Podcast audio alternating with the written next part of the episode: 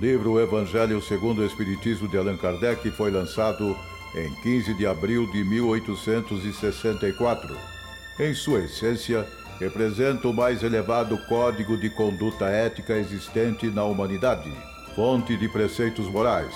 Seu conteúdo nos aponta o caminho da sabedoria e da paz, do progresso espiritual, norteando nossa vida e aspirações. A partir de agora, pela web Rádio Verdade e Luz, o programa O Evangelho e Você.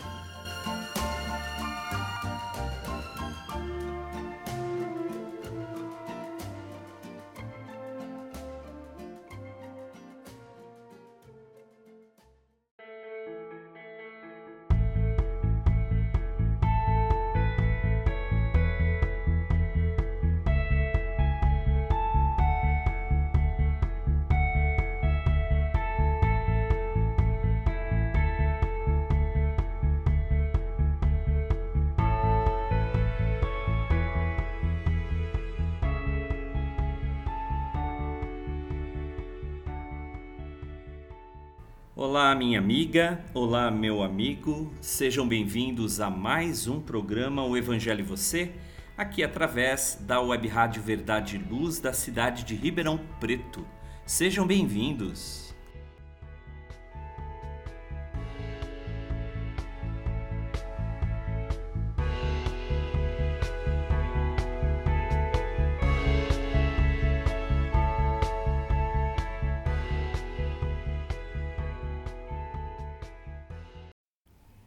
Amigos e amigas. Iniciando hoje mais um programa, aqui o episódio de número 64, que dá continuidade ao estudo do Evangelho segundo o Espiritismo, capítulo 27, Pedi e obtereis. Nós temos desenvolvido esse estudo que através aqui desses comentários de Allan Kardec, antes naturalmente de adentrarmos nas instruções dos espíritos. E hoje nós vamos dar continuidade estudando o item de número 11, esse capítulo 27, amigos e amigas, se desenvolve todo ele em reflexões, em orientações em torno da prece. Nós estamos aqui no item de número 11, que pertence às considerações trazidas por Kardec sobre o tema ação da prece e transmissão do pensamento. Então, nós vamos aqui dar continuidade ao estudo, fazendo a nossa leitura e as nossas considerações sempre que oportunas. Item número 11, diz Allan Kardec: pela prece obtém o homem o concurso dos bons espíritos que acorrem a sustentá-lo em suas boas resoluções e a inspirar-lhe ideias sãs. Ele adquire desse modo a força moral necessária a vencer as dificuldades e a volver ao caminho reto, se deste se afastou. E por esse meio pode também desviar de si os males que atrairia pelas suas próprias faltas. Um homem, por exemplo, vê arruinada a sua saúde, em consequência de excessos a que se entregou e arrasta, até ao termo de seus dias, uma vida de sofrimento. Terá ele o direito de queixar-se se não obtiver a cura que deseja? Não, pois que houvera podido encontrar na prece a força de resistir às tentações. Se em duas partes se dividirem os males da vida, uma constituída dos que o homem não pode evitar, e a outra das tribulações de que ele se constituiu a causa primária, pela sua incúria ou por seus excessos, ver-se-á que a segunda, em quantidade, excede de muito a primeira. Faz-se, portanto, evidente que o homem é o autor da maior parte das suas aflições, às quais se pouparia se sempre obrasse com sabedoria e prudência. Não menos certo é que todas essas misérias resultam das nossas infrações às leis de Deus e que, se as observássemos pontualmente, seríamos inteiramente ditosos. Se não ultrapassássemos o limite do necessário na satisfação das nossas necessidades, não apanharíamos as enfermidades que resultam dos excessos, nem experimentaríamos as vicissitudes que as doenças acarretam. Se puséssemos freio à nossa ambição, não teríamos de temer a ruína. Se não quiséssemos subir mais alto do que podemos, não teríamos de recear a queda. Se fôssemos humildes, não sofreríamos as decepções do orgulho abatido. Se praticássemos a lei da caridade, não seríamos maldizentes, nem invejosos, nem ciosos e evitaríamos as disputas e dissensões. Se mal a ninguém fizéssemos, não houvéramos de temer as vinganças, etc. Admitamos que o homem nada possa com relação aos outros males, que toda prece lhe seja inútil para livrar-se deles.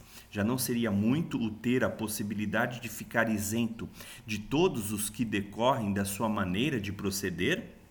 Ora, aqui facilmente se concebe a ação da prece, visto ter por efeito atrair a salutar inspiração dos espíritos bons granjear deles força para resistir aos maus pensamentos, cuja realização nos pode ser funesta. Nesse caso, o que eles fazem não é afastar de nós o mal, porém, sim, desviar-nos a nós do mau pensamento, que nos pode causar dano. Eles em nada obstam ao cumprimento dos decretos de Deus, nem suspendem o curso das leis da natureza apenas evitam que as infrinjamos dirigindo o nosso livre arbítrio. Agem, contudo, à nossa revelia, de maneira oculta, para não nos subjugar à vontade. O homem se acha então na posição de um que solicita bons conselhos e os põe em prática, mas conservando a liberdade de segui-los ou não. Quer Deus que seja assim, para que aquele tenha a responsabilidade dos seus atos e o mérito da escolha entre o bem e o mal. É por isso que o homem pode estar certo sempre de receber, se o pedir com fervor, sendo, pois, a isso que se podem, sobretudo, aplicar essas palavras: pedi e obtereis. Mesmo com sua eficácia reduzida a essas proporções, já não traria a prece resultados imensos? Ao Espiritismo fora reservado provar-nos a sua ação, como o nos revelar as relações existentes entre o mundo corpóreo e o mundo espiritual. Os efeitos da prece, porém, não se limitam aos que vimos de apontar. Recomendam-na todos os espíritos.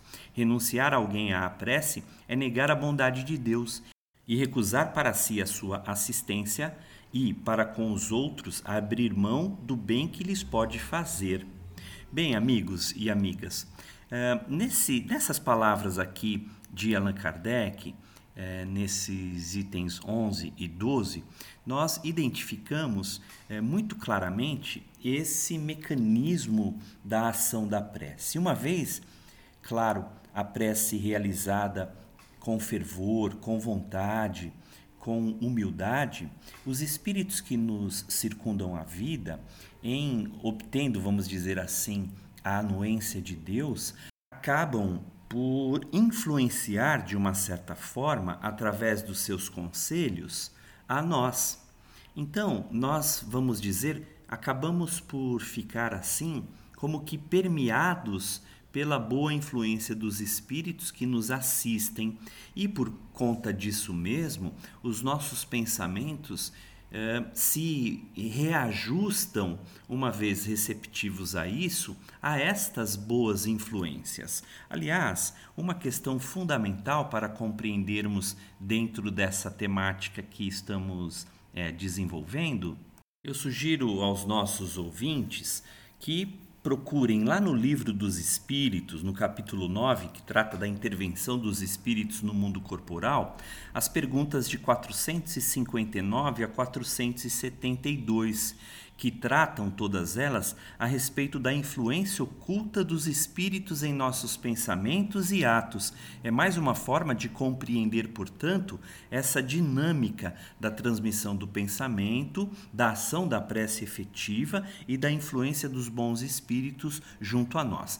Aqui devemos considerar também que há, é claro, a influência dos maus espíritos, não evidente quando se trata da prece, mas, sobretudo, da ausência dela em nossas vidas, portanto. Vamos então dar continuidade às considerações trazidas por Allan Kardec aqui, amigos e amigas. Vamos direto então ao item de número 13. Diz então Allan Kardec: acedendo ao pedido que se lhe faz, Deus muitas vezes objetiva recompensar a intenção, o devotamento e a fé daquele que ora. Daí decorre que a prece do homem de bem tem mais merecimento aos olhos de Deus e sempre mais eficácia, porquanto o homem vicioso e mau não pode orar com o fervor e a confiança que somente nascem do sentimento da verdadeira piedade do coração do egoísta, do daquele que apenas de lábios ora, unicamente saem palavras, nunca os ímpetos de caridade que dão à prece todo o seu poder.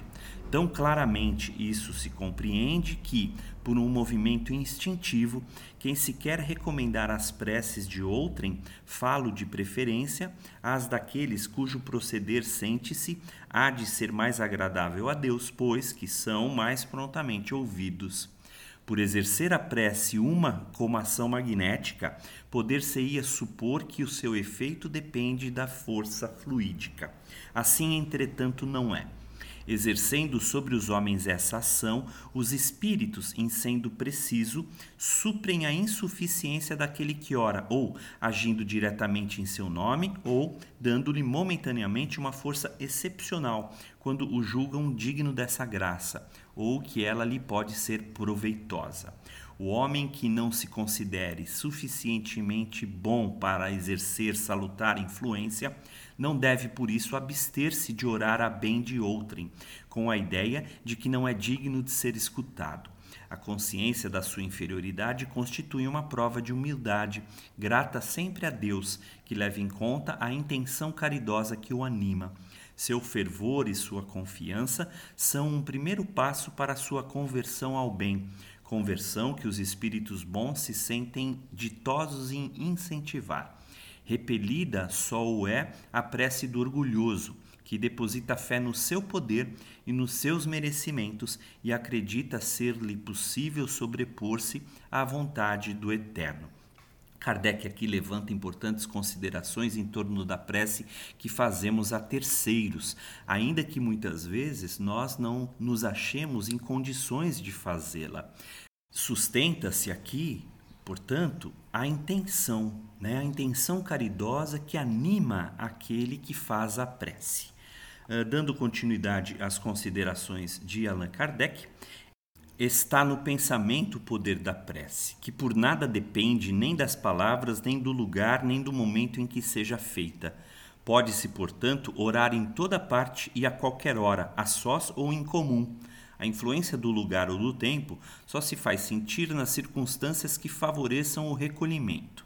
A prece em comum tem ação mais poderosa, quando todos os que oram se associam de coração a um mesmo pensamento e colimam o mesmo objetivo, porquanto é como se muitos clamassem juntos e em uníssono.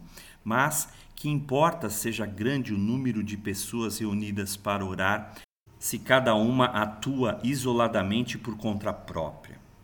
Cem pessoas juntas podem orar como egoístas enquanto duas ou três, ligadas por uma mesma aspiração, orarão quais verdadeiros irmãos em Deus, e mais força terá a prece que lhe dirijam do que a das outras cem pessoas. Muito bem, amigos e amigas, Kardec fazendo seus comentários, as suas orientações. Nós vamos entrar aqui no item preces inteligíveis, que começa no item 16 aqui, com uma passagem encontrada na carta que Paulo de Tarso, na primeira carta, aliás, que Paulo de Tarso escreve aos Coríntios, no capítulo 14, nos versículos 11, 14, 16 e 17. Vamos então à leitura desse item, para que possamos mais tarde, no próximo, no de número 17, trazer as considerações do codificador. Se eu não entender o que significam as palavras, serei um bárbaro para aquele a quem falo e aquele que quem me fala será para mim um bárbaro. Se oro numa língua que não entendo, meu coração ora, mas a minha inteligência não colhe fruto. Se louvais a Deus apenas de coração, como é que um homem do número daqueles que só entendem a sua própria língua responderá Amém no fim da vossa ação de graças, uma vez que ele não entende o que dizeis? Não é que a vossa ação não seja boa, mas os outros não se edificam com ela. Este o item 16 da carta que Paulo escreve aos Coríntios. O item 17, Kardec irá considerar. A prece só tem valor pelo pensamento que lhe está conjugado. Ora, é impossível conjugar um pensamento qualquer ao que se não compreende, porquanto o que não se compreende não pode tocar o coração. Para a imensa maioria das criaturas, as preces feitas numa língua que elas não entendem não passam de amálgamas de palavras que nada dizem ao espírito. Para que a prece toque, preciso se torna que cada palavra desperte uma ideia, e desde que não seja entendida, nenhuma ideia poderá despertar. Será dita como simples fórmula, cuja virtude dependerá do maior ou menor número de vezes que a repitam. Muitos oram por dever, alguns mesmos por obediência aos usos, pelo que se julgam quites, desde que tenham dito uma oração determinado número de vezes e em tal ou tal ordem. Deus vê o que se passa no fundo dos corações, lê o pensamento e percebe a sinceridade. Julgá-lo, pois, mais sensível à forma do que ao fundo é rebaixá-lo. Bem, amigos e amigas, lembremos aqui que até pouquíssimo tempo atrás ainda se utilizava a chamada missa tridentina, que era aquela missa feita em latim, então, uh, os argumentos apresentados por Allan Kardec são muito justos. Né? Quer dizer, imaginemos, por exemplo, uma prece feita em um outro idioma, como ele aqui coloca. Uh, para aquele que ouve e desconhece esse idioma, ele naturalmente não vai conseguir compreender o sentido dessa prece e, por conta disso mesmo, ela muito dificilmente será capaz de penetrar-lhe o coração, os sentimentos mais profundos. Então, a prece precisa ser bem compreendida. Às vezes, por exemplo, dentro da casa espírita, nós vemos pessoas muito bem intencionadas, mas que fazem a sua prece muito baixa, por exemplo, ou uh, uma prece que não se consegue entender de alguma forma e por alguma razão. Isso faz com que seja muito difícil nós assim comungarmos desta deste sentimento é, sem que possamos então compreender a questão mais é, de maneira mais dilatada. Um outro aspecto são as preces mecânicas.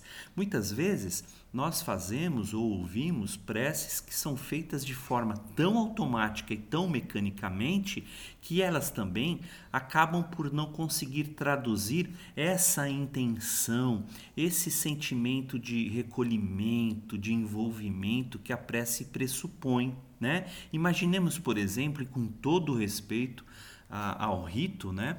Mas muitas vezes nós vemos aquelas pessoas rezando o terço, né? Onde cada bolinha representa a prece, a quantidade ali e numa velocidade às vezes extraordinária, cumprindo um rito de preces em sequência, naturalmente respeitando ali a contagem do terço e muitas vezes também representando aquilo de maneira muito automática, muito mecânica.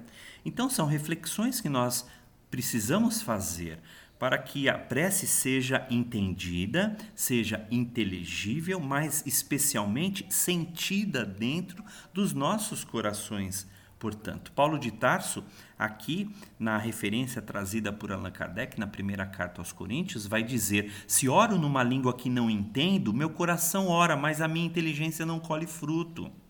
E vice-versa também. Né? Quer dizer, se, se eu oro numa língua que eu não entendo, minha inteligência, por não compreendê-la, não consegue assimilar a intenção e o sentimento que aquela prece pode traduzir.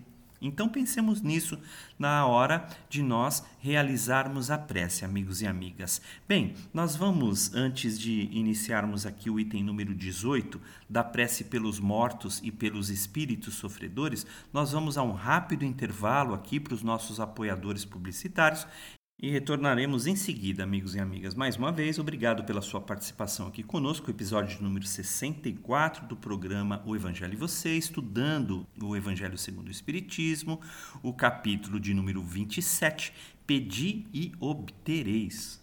Verdade e luz. Aqui é João Boreço. E eu convido a todos para ouvirmos na Web Rádio Verdade e Luz o programa Verdade e Luz, que vai ao ar diariamente às 8 e 21 horas. Verdade e Luz, programa da doutrina espírita, o cristianismo redivivo na sua pureza e simplicidade.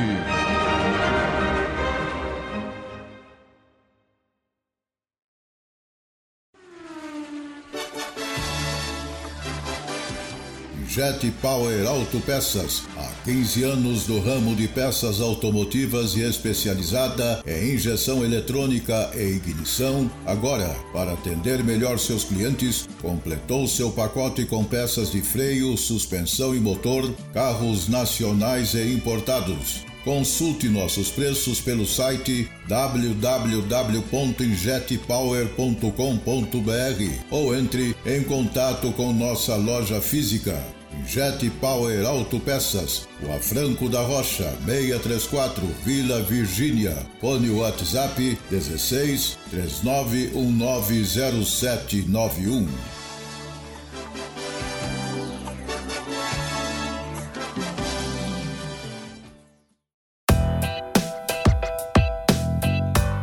Chegou a hora de fazer ou renovar seu seguro?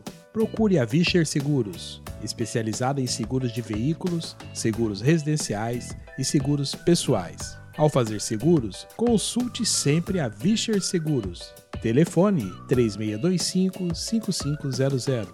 Vischer Seguros, há 22 anos trabalhando pela sua segurança com confiança. Vischer Seguros. Telefone 3625-5500.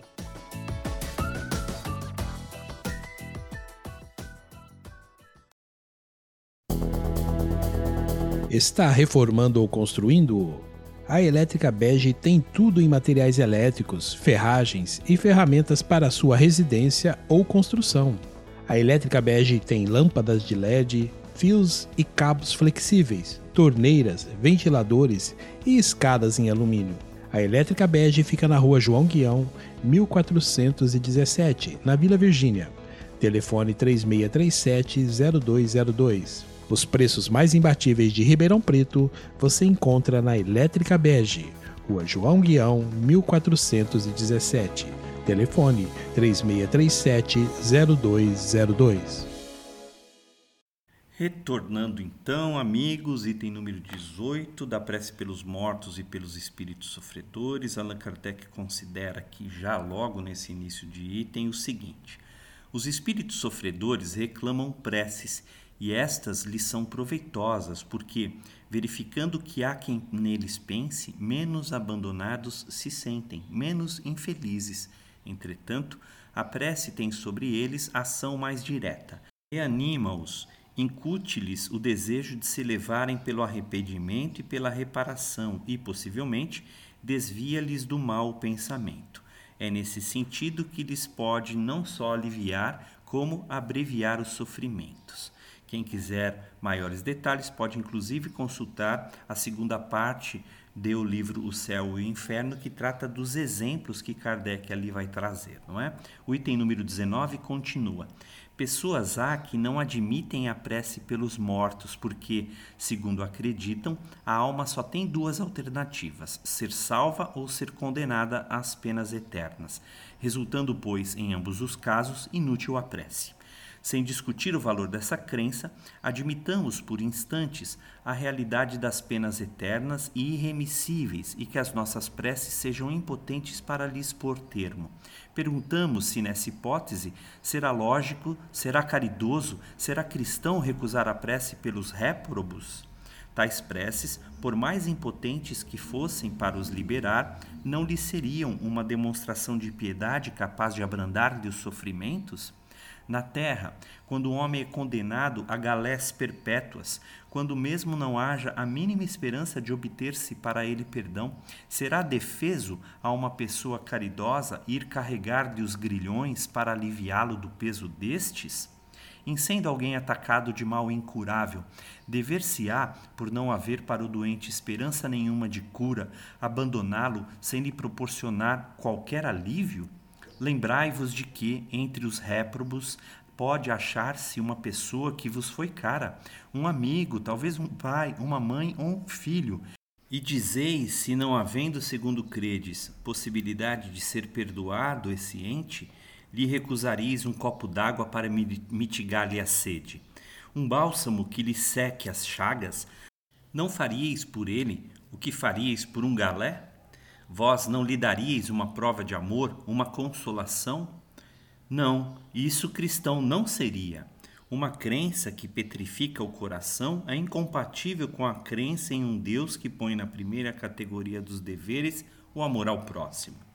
A não eternidade das penas não implica a negação de uma penalidade temporária, dado não ser possível que Deus, em sua justiça, confunda o bem e o mal. Ora, negar neste caso a eficácia da prece fora negar a eficácia da consolação, dos encorajamentos, dos bons conselhos, fora negar a força que aurimos da assistência moral dos que nos querem bem.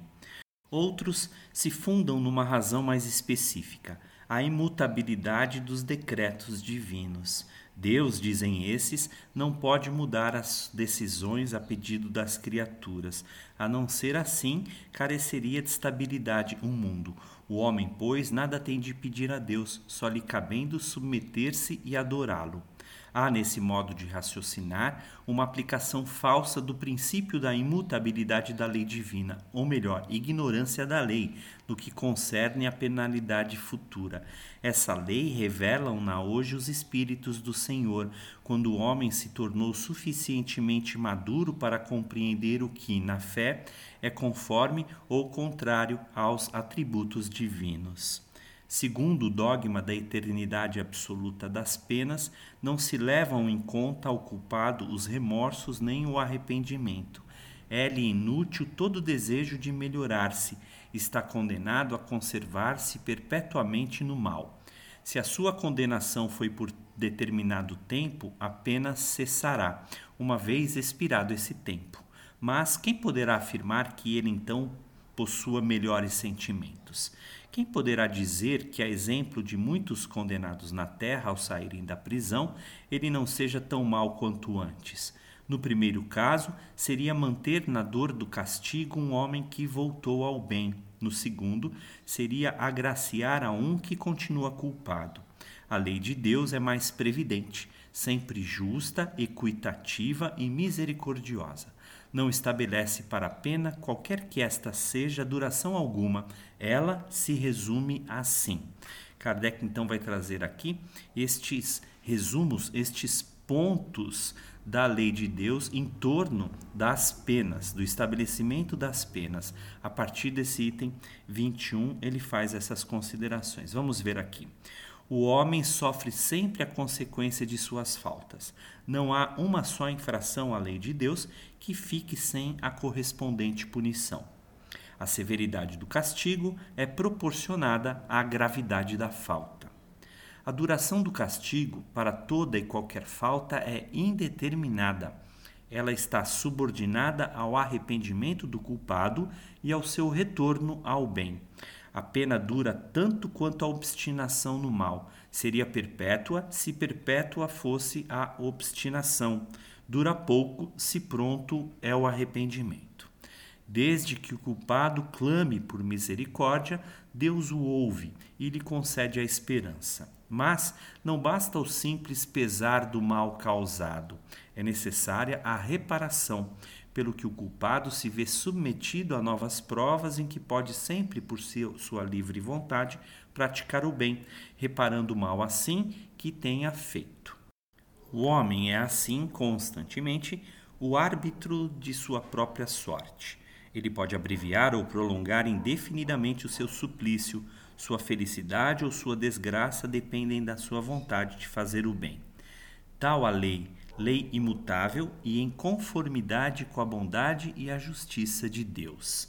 Assim, o espírito culpado e infeliz pode sempre salvar-se a si mesmo. A lei de Deus estabelece a condição em que se lhe torna possível fazê-lo. O que as mais das vezes lhe falta é a vontade, a força e a coragem.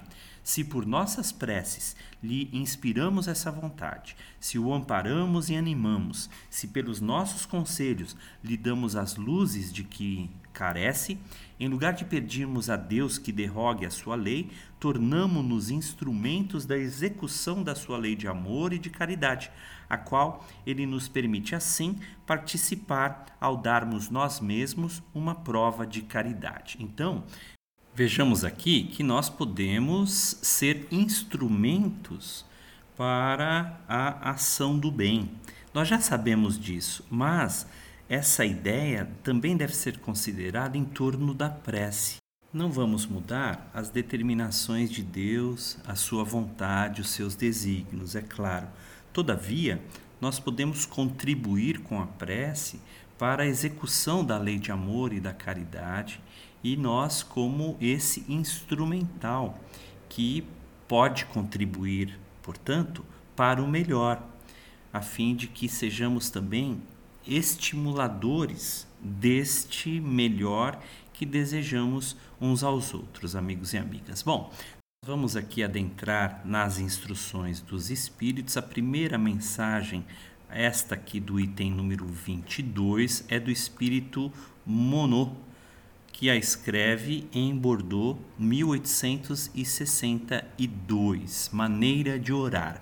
Então ele vai dizer: o dever primordial de toda criatura humana, o primeiro ato que deve assinalar a sua volta à vida ativa de cada dia é a prece.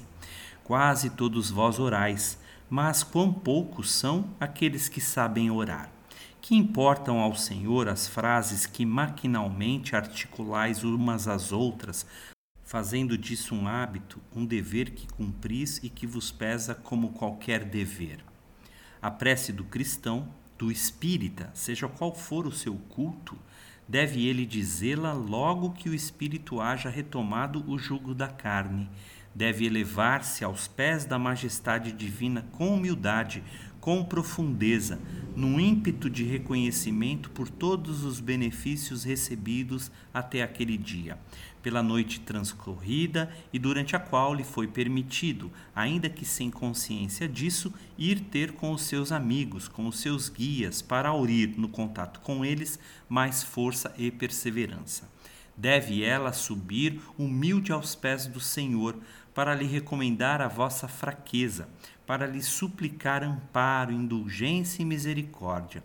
Deve ser profunda, porquanto é a vossa alma que tem de se elevar-se para o Criador, de transfigurar-se, como Jesus no Tabor, a fim de lá chegar nívea e radiosa de esperança e de amor. A vossa prece deve conter o pedido das graças de que necessitais, mas de que necessitais em realidade Inútil, portanto, pedir ao Senhor que vos abrevie as provas, que vos dê alegrias e riquezas. Rogai-lhe que vos conceda os bens mais preciosos da paciência, da resignação e da fé. Não digais como fazem muitos, não vale a pena orar, porquanto Deus não me atende, que é o que na maioria dos casos pedis a Deus. Já vos tendes lembrado de pedir-lhe a vossa melhoria moral? Oh, não, bem poucas vezes o tendes feito. O que preferentemente vos lembrais de pedir é o bom êxito para os vossos empreendimentos terrenos, e haveis com frequência exclamado: Deus não se ocupa conosco. Se ele se ocupasse, não se verificariam tantas injustiças insensatos, ingratos, se descesseis ao fundo da vossa consciência, quase sempre depararíeis em vós mesmos com o ponto de partida dos males de que vos queixais. Pedi, pois, antes de tudo, que vos possais melhorar, e vereis que torrente de graças e de consolações se derramará sobre vós. Deveis orar incessantemente, sem que para isso se faça mister, vos recolhais ao vosso oratório ou vos lanceis de joelhos nas praças públicas. A prece do dia é o cumprimento dos vossos deveres, sem exceção de nenhum, qualquer que seja a natureza deles.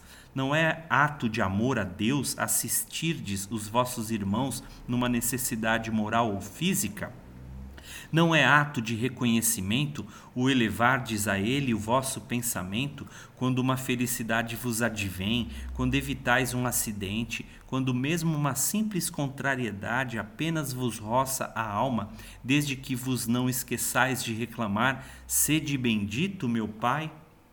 Não é ato de contrição o vos humilhardes diante do Supremo Juiz, quando sentis que falistes, ainda que somente por um pensamento fugaz, para lhe dizerdes: Perdoai-me, meu Deus, pois pequei, por orgulho, por egoísmo ou por falta de caridade.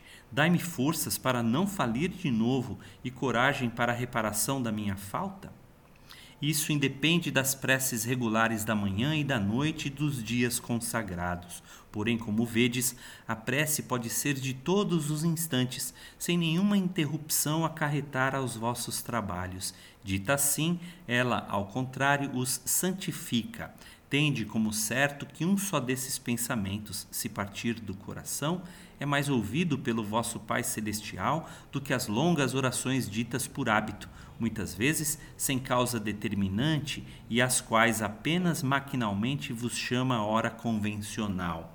Monod Bordeaux, 1862, nos advertindo para que nos entreguemos à prece em todos os instantes cotidianos de nossa vida, desde a prece matinal, desde a prece antes de repousarmos, mas especialmente diante destes momentos comezinhos mais simples em que nos vemos assim, superando não raro as próprias dificuldades, diante de uma possibilidade alcançada, mas também diante das nossas próprias falhas. Portanto, nós podemos aqui reconhecer que esse movimento de prece e de oração, ele é incessante. O tempo todo, realmente, nós podemos dirigir os pensamentos a Deus em prece, em agradecimento, em louvor, para que então nos vejamos assim, sempre próximos de Deus, prontos em reconhecimento e gratidão por tudo aquilo que ele tem nos feito. Então, amigos, vamos aqui ao próximo, ao próximo item, que é a felicidade da prece. O item número 23, finalizando o estudo, portanto, deste capítulo 27 e já nos preparando, inclusive, para que no programa do próximo episódio número 65 possamos nos dedicar integralmente ao estudo das preces propriamente ditas, porque lembremos, o evangelho tem 28 capítulos. Nós, portanto, vamos encerrar hoje o capítulo de número 27 dos nossos estudos, depois entrando no último capítulo do Evangelho, que é a coletânea das preces espíritas, estudando como naturalmente precisamos também estudar, porque nós sabemos que muitos acabam por desprezar o estudo desse capítulo ou, a, ou inclusive a própria leitura. É verdade que diante de uma prece aqui apresentada, de, vamos dizer, de um modelo de prece apresentado por Kardec, muitas vezes nós não necessitemos assim o desdobramento de estudo. Acontece, entretanto, que a necessidade de compreender ali a preocupação de Kardec especialmente em reunir num capítulo especial é, um conjunto de preces é inclusive favorecedora para que é, compreendamos nestes propósitos que ele próprio vai apresentar a importância da oração, a importância dos diversos tipos de oração que podemos promover. Né?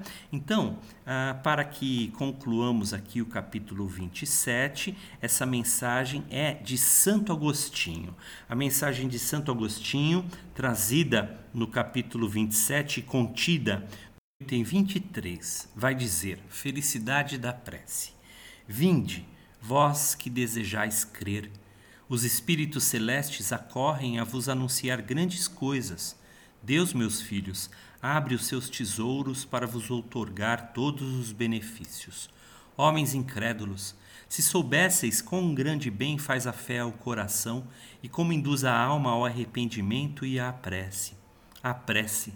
Ah, como são tocantes as palavras que saem da boca daquele que ora. A prece é o orvalho divino que aplaca o calor excessivo das paixões.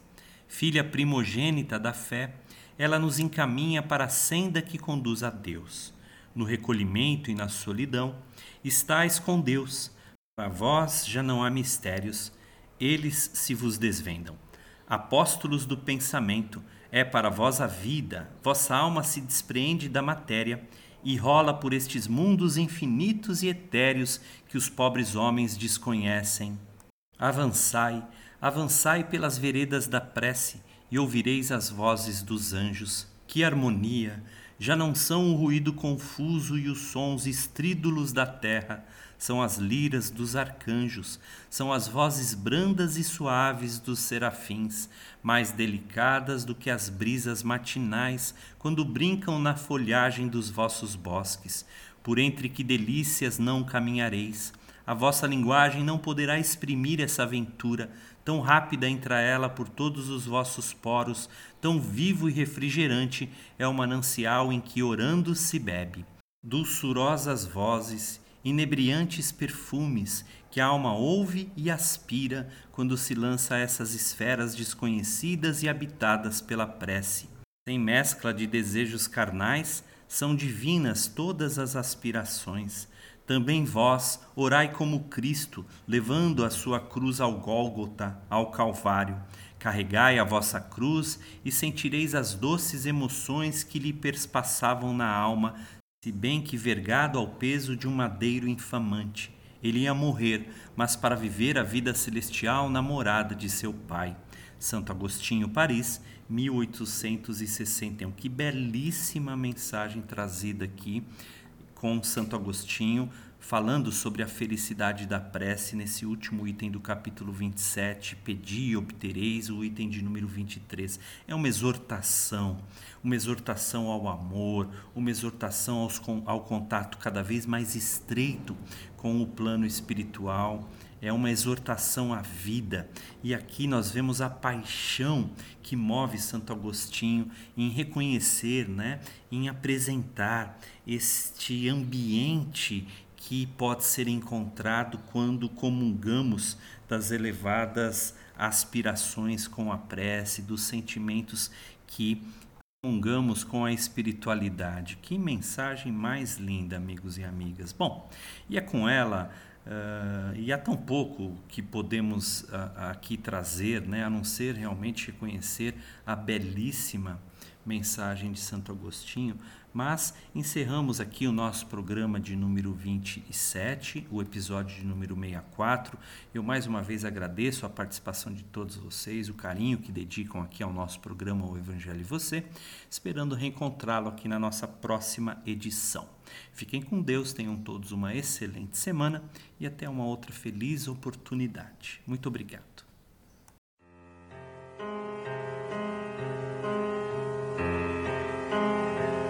Você acompanhou pela web Rádio Verdade Luz mais um programa de estudos e divulgação da doutrina espírita. Fique ligado na nossa programação.